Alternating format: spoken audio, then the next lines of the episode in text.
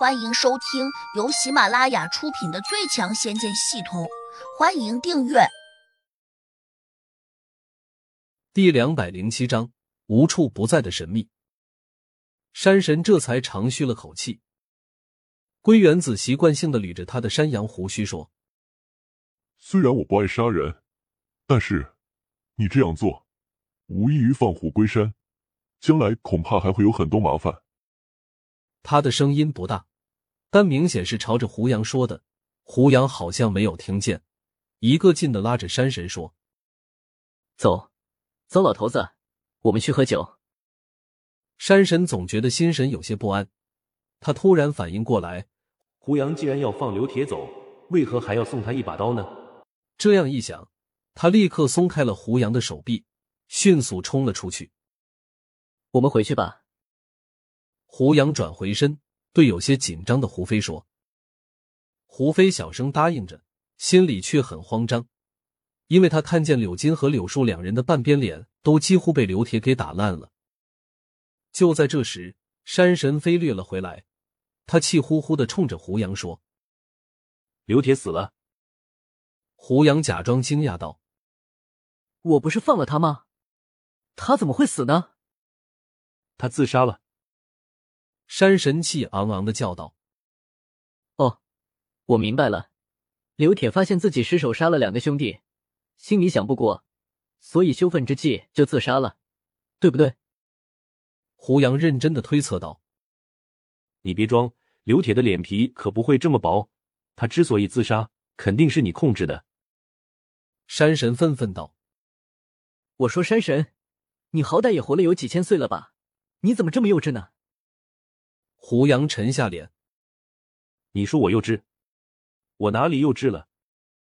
山神越发有些不高兴。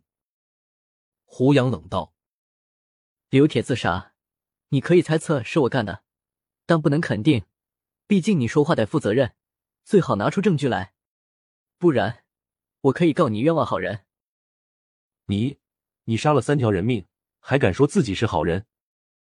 山神气得有些语无伦次了。有什么不敢？我告诉你，警察如果打死三个坏人，你敢说这个警察不是好人吗？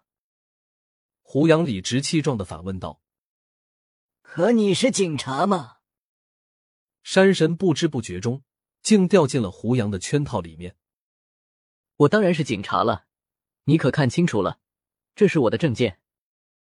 说着，胡杨把行风颁给他的证件递到了山神手中。山神一看，顿时就傻眼了。跟着他又有些郁闷的问：“你的本事不小，随便在哪里都能过得很快活，为什么要加入警察队伍？”“因为当了警察，我才能合理合法的杀坏人啊！”胡杨笑嘻嘻的说道。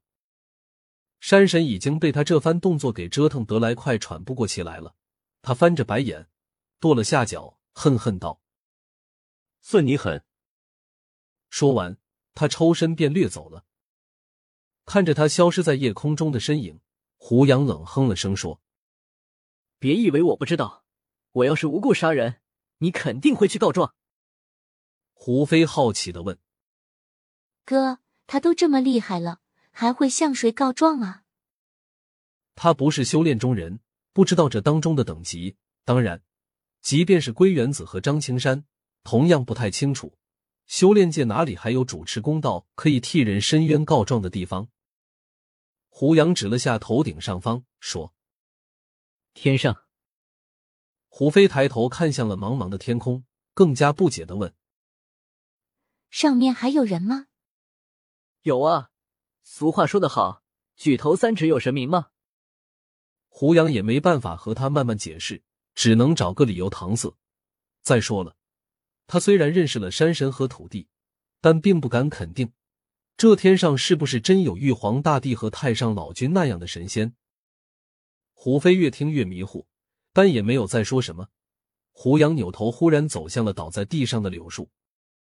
大家都不知道他要做什么，正困惑着的时候，胡杨伸手招了一下，立刻把柳树手腕上戴着的手机电话摘了下来。他拿在手上，按了两下。随即点了点头，低声说：“幕后主使果然是这个不长记性的家伙。胡飞惊异的看见那个手机在胡杨的手上消失了，转回身，胡杨发现归元子和张青山都目不转睛的望着自己，他忍不住问：“你们怎么还不走？待在这里做什么？”张青山指了下柳树和柳金两具尸体，挤出笑容问：“他们怎么处理？”胡杨瞥了一眼，手指微微一动，两个小火星便从他的指尖飞了出去。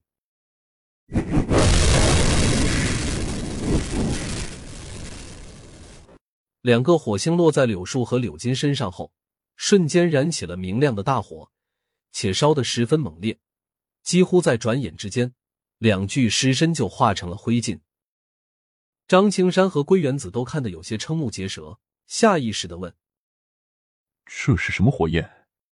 怎么如此可怕？九妹真火。胡杨淡淡的说了一句，没有再管他们。他伸手拉了一下胡飞，示意他跟自己回去。在这之前，归元子总认为胡杨做掉柳家三兄弟，无非是用上了邪恶的法术。